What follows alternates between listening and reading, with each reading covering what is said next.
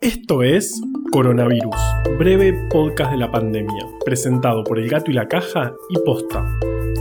Hoy es viernes 17 de julio, día 120 del aislamiento social preventivo y obligatorio en las zonas con circulación comunitaria del virus del país y día 40 del distanciamiento social preventivo y obligatorio en las zonas sin circulación comunitaria del virus. Ayer Vale habló de lo que es estar en una montaña rusa emocional y me dejó pensando.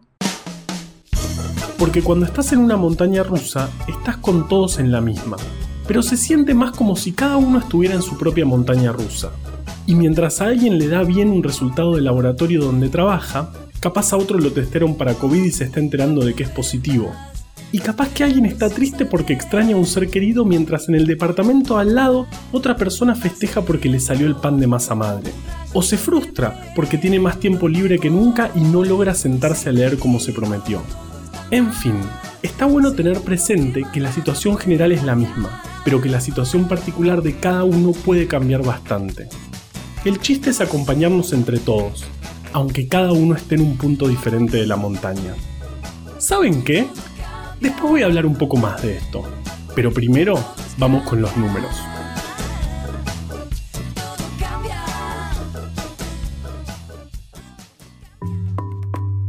En Argentina se confirmaron 3.624 casos. Bajaron si comparamos con el día de ayer.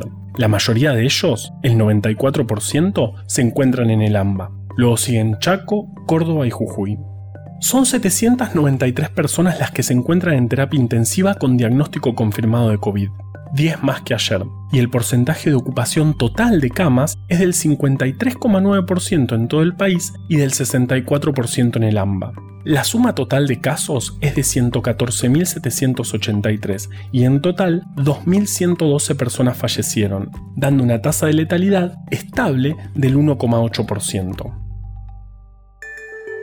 En estos días se habló bastante sobre una vacuna que se va a probar en Argentina. Esa vacuna, que la desarrolló la empresa Moderna, gran nombre, y que es una de las más de 150 que están en carrera, tiene una ventaja y una desventaja. Veamos. Se trata solo de un pedacito de material genético que tiene instrucciones para sintetizar una proteína viral. La idea es que nuestro cuerpo fabrique esa proteína, genere una respuesta inmunológica y quedemos protegidos contra el virus. La ventaja es que eso es muy fácil de hacer a gran escala. Los humanos somos muy buenos sintetizando material genético y podemos hacer grandes cantidades muy rápido. La gran desventaja es que nunca en nuestra historia se hizo una vacuna de estas características. Por ahora se hicieron unas primeras pruebas en pocas personas en la que demostró ser segura y generar una buena respuesta inmunológica. En Estados Unidos y Argentina se van a hacer las pruebas más grandes en las que se evaluará si realmente es efectiva. Lo bueno de que esto se haga acá es que si sirviera nos permitiría como país acceder a la vacuna más rápido. También está bueno que se evalúe y se ajuste la efectividad con nuestra realidad epidemiológica. Veremos qué pasa, pero todavía tenemos que seguir teniendo paciencia. Hablando de paciencia, hoy vamos a tener anuncios importantes ya que vence el periodo actual de aislamiento. Los vamos a escuchar con cuidado y el lunes los vamos a analizar. Solo te pido que, si se flexibilice el aislamiento en AMBA, no salgas corriendo. El virus, por ahora, sigue ahí. Ahora vamos con Vale, que cada vez se entrevista mejor. Estamos en una pandemia. No fue la primera, y lamentablemente tampoco va a ser la última. Pero de las que ya pasaron, o casi pasaron, hay una que no la solemos llamar pandemia, la del HIV.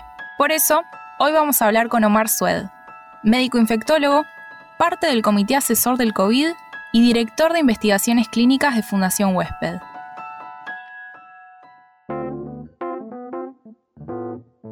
¿Qué parecidos y diferencias le ves a esta pandemia, la del COVID, en comparación con la del HIV?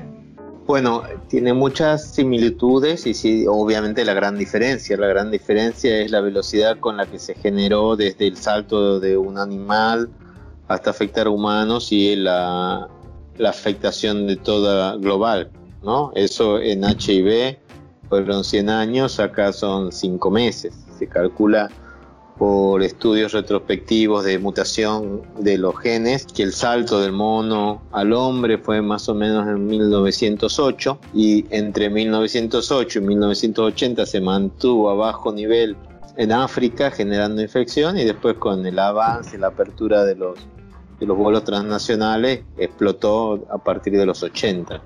Entonces digamos que la, pandemia de, de, de HIV empezó en los 80, pero ya venía acumulándose un volumen grande de casos en África antes de eso. Pero cuando empiezan los 80, empieza también lento, porque el volumen de, transporte y de viaje aéreo que hay era mucho más lento, el periodo de incubación de esa enfermedad mucho más largo, el periodo de, asintomático digamos, de las personas con HIV mucho más alto, entonces la cantidad de personas que pueden estar viviendo y transmitiendo la enfermedad hasta que se dan cuenta puede ser mucho más, más importante. Eso hace que la enfermedad haya estado mucho más con poco alerta hasta que explota la situación en, los Estados Unidos y en la mayoría de los países desarrollados. Como siempre, igual que, que COVID, empieza con las clases medias, altas, que son las que tuvieron acceso a viajar o, o, o en círculos donde la gente viaja. Después, esa misma es se hace recién evidente ahí, se, se, hace notorio y social cuando, cuando empieza a afectarse grupos de clase media o de grupos más posicionados y después cuando eso se empieza a controlar, la epidemia se sigue transmitiendo en forma muy importante en grupos más vulnerables que son los que llevan la mayor carga de la enfermedad después, porque son no solamente los más vulnerables desde el punto de vista de la exposición, sino también de acceso después a recursos curativos, de preventivos, apoyo social y todo lo demás. Y eso es lo que ha pasado. En 30 años en HIV, esto se ha visto en 5 meses. Con la fase muy alocada al inicio, quiero decir, nosotros cuando empezamos con HIV era el pánico de no que no no de cruzarse la vereda si uno veía cualquiera de las las 3H, las 4H, hemofílico, haitiano, homosexual, heroinómano en Estados Unidos, era alejate de esa gente que te va a contagiar. Lo mismo pasaba, pasaba al inicio con los chinos o los asiáticos en general, hasta que la, sociedad se dio cuenta que, que, la infección por HIV puede afectar a todas las personas y después COVID también podía afectar a todas las personas, ya no son más asiáticos, después fueron los los italianos, los españoles y ahora es cualquier persona que se te acerque, ¿no? Las dos enfermedades no tienen todavía una vacuna. Afortunadamente en HIV hemos avanzado una gran, una barbaridad en términos de, de tratamiento y de mejorar la calidad de vida y de poder evitar las muertes, aunque siguen habiendo muertes por HIV. Pero en los primeros años de epidemia apelábamos a los cambios de conducta de las personas, que son lo único que en ese momento teníamos para para hacer, así como hoy decimos a las personas que no, no se acerquen unas personas a menos de dos metros, que eso sería lo único que podríamos hacer que evite la transmisión. En HIV decíamos no tenga relaciones sexuales sin preservativo con otras personas. Y bueno, en las, dos, en las dos situaciones sabemos que los humanos somos humanos y por más que el mensaje es claro, hay millones de circunstancias y factores externos que hacen que estas medidas no se puedan tomar globalmente, digamos, o el mensaje es difícil de transmitir. Eh, yo te quería preguntar por la Fundación Huésped, cuál fue su historia y cómo fue tu llegada a la fundación, si nos puedes contar. Ah, yo soy un, bebé de la Fundación Huésped. no, yo, yo, yo me formé en infectología con el doctor Kahn porque sabía desde desde que terminé la, la facultad que, quería hacer HIV. Entonces el mejor lugar para hacer HIV era con el doctor Khan. Por eso es que me fui a los dos años de clínica, digamos, no podía hacer... Eh, hubo estos cambios, siempre que hay cambios políticos hay cambios. Cuando entra de la Rúa no se podía hacer infectología si uno no era internista primero. Entonces, por eso es que hasta el año anterior que yo llegué sí se podía entonces, bueno, por eso empecé medicina interna y cuando ya tuve los dos años, ahí volvieron a cambiar la ley y ya se podía volver a, hacer infecto de, una, entonces al final termina siendo dos años de interna y una residencia con un año más que, los comunes, pero porque, porque yo tenía claro que quería hacer HIV. Entonces terminé la residencia en el hospital Fernández. El hospital Fernández yo empecé ahí en el 97 pero la fundación ya tenía ocho años.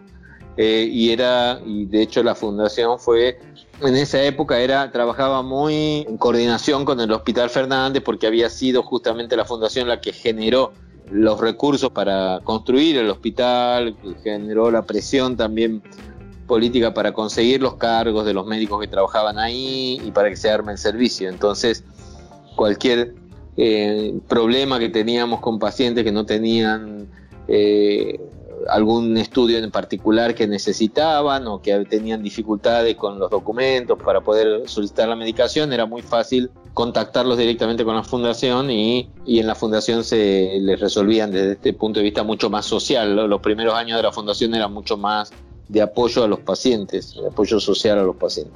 A partir del 95-96 la fundación empieza a tener mucho más rol en lo que es investigación también de medicamentos y, y de posibles tratamientos, cuando empiezan a aparecer la mayoría de los nuevos tratamientos. Y entonces ahí es donde conozco, digamos, que, que funcionaba como, como Sin embargo, yo, digamos, eh, yo seguía trabajando en el hospital, terminé mi, mi, formación, me fui a España a hacer un máster y el doctorado. Estando en España me vuelven a salir la posibilidad de volver a Buenos Aires a trabajar en la fundación ya directamente, no, en el hospital, eh, a través, digamos, porque ya estaba creciendo y necesitaba más, más staff. Y trabajé tres, cuatro años más acá y, ahí surgió la posibilidad de trabajar en una posición en, Estados Unidos, en, en, la Organización Panamericana de la Salud. Lo balanceé, lo evalué y si me valía la pena irme o no, bueno, finalmente me fui y después de tres años, bueno, las circunstancias hicieron que yo no estaba del todo feliz o contento afuera. Argentina tenía una perspectiva interesante. En el 2012 parecía que todo acababan de cumplirse el bicentenario con mucha mucho festividad, digamos, con mucho con mucho ambiente muy interesante y entonces decidí, me ofrecieron volver a la fundación ya de director y ahí me volví. entonces, y desde 2012 que estoy acá. ¿Cuál es el rol que está teniendo la Fundación Huésped en materia de tanto de tratamientos de HIV como servicios aparte de investigación? Bueno, la, Fundación amplió todo lo que fue su posibilidad de atender y de servicio a la comunidad en forma muy, muy importante. Hay un, un rango de actividades muy grandes que genera, ahora un poco trabadas con el tema del COVID, pero Siempre, siempre brindó apoyo psicológico, grupos de padres, apoyo legal para los pacientes que, o para los afectados que necesitaban y desde hace dos o tres años que hay testeo de VIH, testeo de sífilis, evaluación de HPV, otras infecciones de transmisión sexual, tratamiento de enfermedades de transmisión sexual, vacunas para personas en riesgo o con HIV, o sea que como un vacunatorio con el apoyo de, las vacunas del Ministerio de Salud de la Nación. Eh, y dentro de lo que es investigación, somos la organización argentina más grande de investigación en HIV, en el sentido de que recibimos todos los protocolos que se investigan, o la mayoría de los protocolos que se investigan en Argentina, somos parte de eso y además desarrollamos nuestras propias investigaciones. Es decir, que nosotros pensamos, por ejemplo, si una estrategia de tratamiento podría funcionar y bueno, desarrollamos el concepto y tratamos de conseguir el financiamiento y empezamos el estudio. ¿no? A veces no es fácil porque conseguir el financiamiento desde aquí es mucho más difícil y los financiamientos de investigación clínica son, son muy bajos en general en Argentina, pero se, se hace y se, se, se trata de hacer y se puede hacer. Y estamos viendo que muchos laboratorios del mundo están corriendo para conseguir una vacuna contra el COVID pero todavía no hay una vacuna contra el VIH. ¿Cómo se está avanzando en esto? ¿Por qué es que todavía no hay? Bueno, eh, esa es eh, la gran duda de, si realmente vamos a tener una vacuna de COVID, porque en 1990 creo, no, creo que en el 90 eh, se dijo que en 10 años íbamos a tener la vacuna del HIV y estábamos todos preparadísimos para tenerla y, y realmente las, la gran mayoría de las vacunas, más de 100 vacunas que se probaron, no pudieron demostrar eficacia. Una sola vacuna, la RB144, en el año 2009 demostró que podía mm, generar inmunidad, o sea que era buena la vacuna. Lástima que es solamente en un 30% de las personas, entonces no, no alcanza para poder usarse a nivel de salud pública, porque algo que funciona solamente un tercio no es efectivo. Pero funcionó para poder identificar cuáles son los, tipos de vacuna que eventualmente, o cuáles son los tipos de respuesta inmune que realmente pueden bloquear la infección y que se podrían intentar generar con otras vacunas. Y a partir de ahí se hicieron dos vacunas que se estuvieron probando, una muy grande a base de Canary Pop, que se acaba de cancelar el estudio porque no mostró eficacia, y otra vacuna que eh, estamos en este momento probando en, en, la fundación, que es un, una vacuna que se probó en monos y que produjo una respuesta en monos de protección de un 67%. Es decir, agarraron 10 monos y los infectaron, todas las semanas los infectaban, los infectaban, los infectaban con, con HIV, un HIV modificado para que sea para que infecte a los monos y eh, 6 de, 7 de 10 no se infectaron, digamos, ¿no? Son 30 y pico de monos, no eran 10, pero digamos, básicamente un, 67% no se infectaron. Y eso generó mucha expectativa, mucha esperanza, porque las respuestas que generan los monos, de tipo de, de, vista de humoral, de anticuerpos y de células de defensa, son las mismas respuestas que genera también en humanos estas vacunas. La vacuna se probó en humanos que no tengan riesgo de HIV, digamos, con humanos que se cuidan bien y que no tienen eh, alto riesgo y se vio que estas respuestas son similares, entonces ahora empezó el estudio, el estudio mosaico, que es el que va a demostrar si la respuesta eh, es suficiente para proteger. ¿no? Entonces es para hombres que tienen sexo con hombres y para mujeres transgénero que no quieren tomar la profilaxis preexposición, que saben que se tienen que cuidar y que reciben consejería para cuidarse, pero que por diferentes circunstancia eh, también saben que no son, que no lo pueden sostener eh, sistemáticamente o, permanentemente. Entonces estas personas son el grupo a los cuales estamos cuando pase un poco esto lo del COVID, porque ahora está suspendido por, por la emergencia de COVID, apenas pase un poco esto, retomaremos este estudio y ojalá que tengamos suerte y que sea la primera vacuna que demuestre que realmente se puede bajar. Con que baje un 60% el riesgo de infección ya sería una intervención que sería muy importante desde el punto de vista de salud pública. ¿Cuál es el rol que está teniendo la Fundación en la pandemia del COVID? Bueno, el rol de la Fundación está siendo de alguna manera en forma directa y en forma indirecta. En forma directa, eh, Pedro Kahn, que es el director científico, fue convocado por, por su experiencia en el control de enfermedades transmisibles, por su experiencia en en la pandemia de, la gripe, cuando él estuvo como jefe de servicio del Fernández, uno de los hospitales más grandes, y por su experiencia con, con la infección por HIV. Y él tiene, obviamente, ese de los asesores, uno de los más importantes a nivel de las, del grupo de asesores presidencial.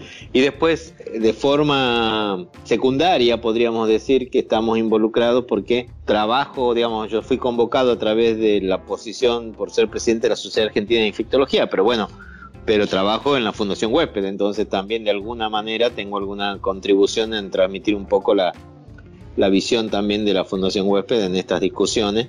Y, Florencia Kahn, que es la presidenta de la Sociedad Argentina de Vacunología, es la hija de Pedro Kahn y también está, no trabaja en Fundación Huésped, pero de alguna manera está, digamos, también está vinculada. ¿no? Entonces, eh, nuestro rol en la, en la Fundación Huésped en, en el tema de COVID es de alguna manera reforzar la mirada de el, enfocarse en la vulnerabilidad de las personas también, de no perder de vista no es solamente una infección viral que afecta a gente, sino que tiene un fuerte impacto en diferentes poblaciones, sobre todo en las más vulnerables, en la importancia de evitar la transmisión en primer lugar, no, no solamente quiero decir cuando hablamos de que se satura el sistema de salud, que las camas de terapia están al 60%, eso preocupa, pero preocupa mucho más otros pasos anteriores que pueden pasar cuando hay pandemia, que son cuando se satura la capacidad de hacer diagnóstico, cuando se satura la capacidad de comunicar bien, cuando se satura la capacidad de hacer la búsqueda de los contactos y frenar la transmisión, porque sobre todo con esta enfermedad que, que produce tantos casos, un solo caso, si yo tengo un buen sistema de terapia intensiva, pero no freno la transmisión, los casos van a seguir aumentando indefinidamente. Entonces, un caso que uno evite de, transmisión de una persona a otra son muchos cientos de casos dentro de dos o tres meses que se van a, van a prevenir. Entonces, por eso es que no tiene que haber una, contradicción entre atención y prevención de la enfermedad.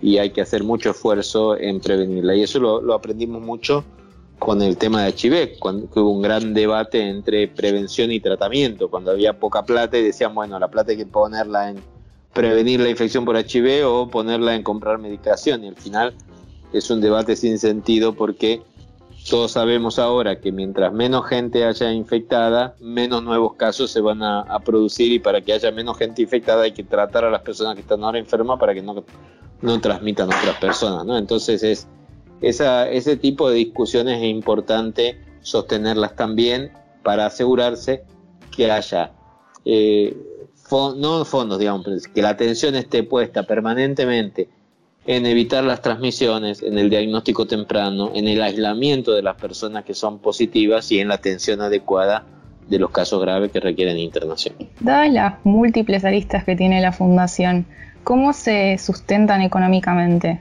Afortunadamente nos sustentamos por el gran apoyo que recibimos de un montón de personas. Hay más de 10.000 personas, no tengo la cifra exacta, Leandro seguro la sabe, no sé si 10.000 o 15.000 personas que cada mes aportan eh, una suma pequeña de, dinero y eso generalmente para eh, eso genera para nosotros una suma grande que por suerte nos ayuda en un montón de actividades. Entonces esa, esa pequeña donación eh, mensual nos genera un montón de recursos que nos permiten muchas de estas actividades, muchas de las actividades sociales que financiamos como la como el diagnóstico domiciliario de mujeres transgénero, como el apoyo a los grupos de las promotoras padres trans que tenemos, como el apoyo de las actividades de testeo que hacemos aquí mismo en la fundación.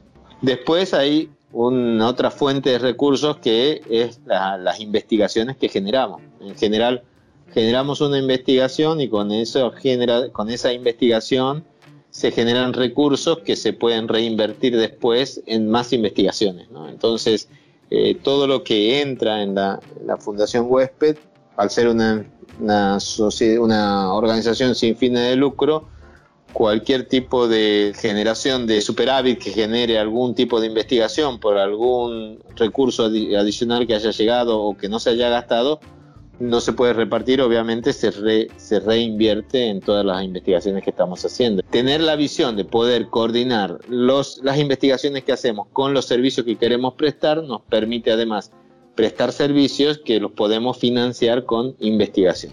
¿Cómo estás atravesando vos personalmente la pandemia? Como todos, cansados, cansado de estar dentro de casa, cansado de de no poder eh, abrazar amigos, dar besos a amigos, tomar mate en grupo o no salir, pero también, eh, digamos, de la demanda permanente y de la necesidad de, estar alerta permanentemente. Y a veces contento porque vemos que las cosas van saliendo bien, a veces preocupado cuando empiezan a salir mal y angustiado cuando vemos el aumento de, casos que, van apareciendo y con toda esta incertidumbre que, que genera, ¿no? Contento cuando vemos que el resto del país eh, ha podido controlarlo y entonces sabemos que Buenos Aires no va a ser una excepción, que seguramente también se va a poder controlar. Ilusionado cuando vengo que las eh, personas mayores están, han tomado el mensaje, están saliendo mucho menos, eh, se están cuidando y eso ha generado que bajen la mortalidad en forma importante, la letalidad específicamente pero un poco preocupado y, con un poco de bronca cuando veo que hay grupos que no que desafían esta situación y que no y que no toman en cuenta que, que si bien para ellos no es una situación grave va a ser una situación grave seguramente para gente que ellos estén en contacto. Y hemos tenido muchos ejemplos muchos ejemplos de chicos jóvenes que han ido a un casamiento o a un o a una actividad y que después se muere el abuelo entonces esto está pasando, hay muchas fiestas en estos últimos momentos, hay, hay gente que sale a jugar al pádel, eh, funcionarios, entonces yo creo que acá hay que seguir eh, predicando con el ejemplo, hay que seguir pidiéndole a la, gente que tenga más responsabilidad, hay que explicarle a los chicos jóvenes que, lo mejor que pueden hacer es, es, sostener este distanciamiento para que esto de una vez lo podamos controlar y, y que podamos seguir eh, flexibilizando cosas para que podamos disfrutarlas más, las actividades que podíamos hacer antes y que estamos extrañando, pero que necesitamos urgente que baje el número de casos para poder hacer esas cosas. Y bueno, nada más, creo que a eso estoy esperando. Ya saben que Gato tiene un grupo de bancantes que hace que sigamos existiendo y creciendo. Fundación Huésped también. Si crees que es importante lo que hace la Fundación, sumate a bancarlos en huésped.org.ar.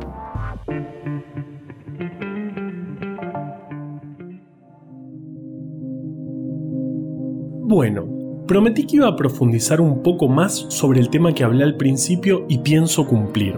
Me refiero a eso de que cada uno está en una situación particular que combina cuestiones sociales, económicas y hasta existenciales, y que la experiencia personal en algún punto es intransferible. No, mentira, me refiero a las montañas rusas.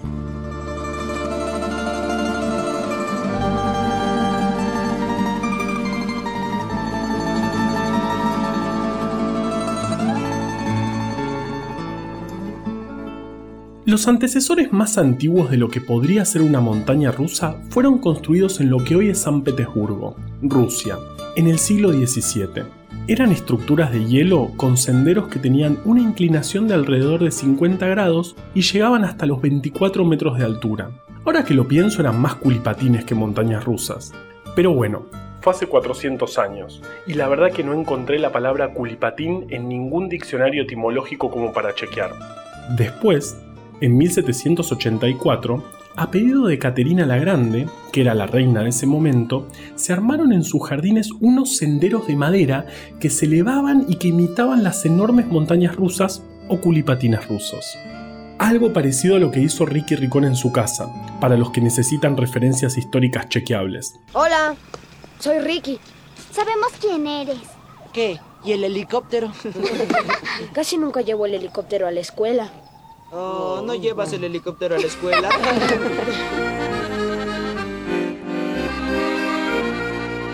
Ahora bien, fue recién en Francia, el 8 de julio de 1817, cuando se inauguró la primera montaña rusa de verdad, o lo que nosotros conocemos como montaña rusa, porque nadie va a ir a discutirle a la reina que eso que tenía en su jardín era un culipatín. La montaña rusa francesa tenía carritos con ruedas que se aseguraban a una vía que los mantenía en su lugar y claro, iban mucho más rápido. A fines del siglo XIX, las montañas rusas francesas se empezaron a dispersar por todo el mundo, tanto que volvieron a llegar a Rusia. Y acá viene un dato de color que amo. Como no las podían llamar montañas rusas francesas rusas, las llamaron increíblemente montañas americanas. Tremendo, en todo el mundo les decimos montañas rusas y allá les dicen montañas americanas. En realidad, Amerikanskie Gorkie, que vendría a ser lo mismo. No se esperaban esa pronunciación en ruso, ¿eh? Aparte no son ni americanas ni rusas, son francesas. Ni la montaña rusa de la reina era una montaña rusa.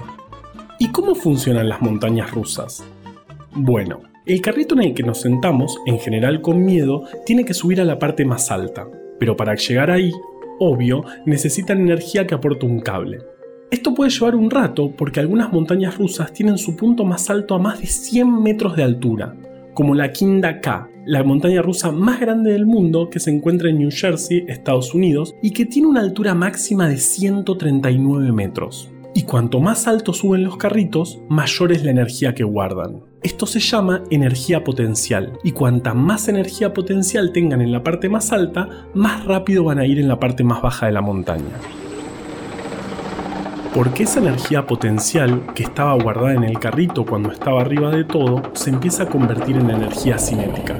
La energía que tienen las cosas por el simple hecho de estar moviéndose. Y la gravedad va haciendo que el carrito se acelere y la fricción normal de las ruedas no es suficiente para frenarlo y ¡ah!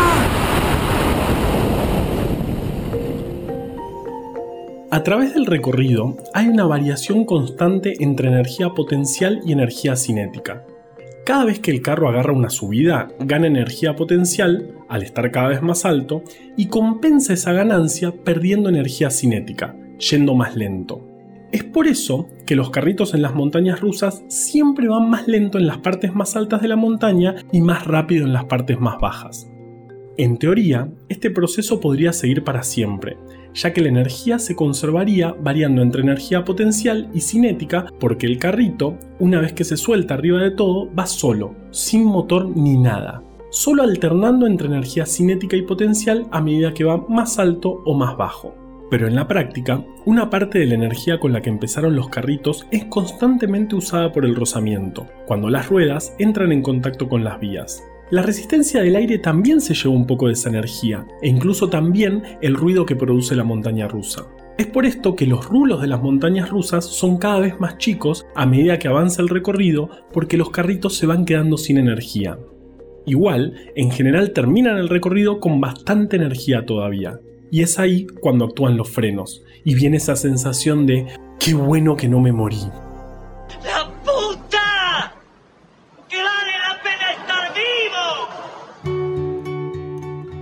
Esto que les conté tiene que ver con una cuarentena. ¿Qué? Sí, bueno, no directamente, pero los principios que explican todo el funcionamiento de una montaña rusa se pueden describir con tres leyes fundamentales.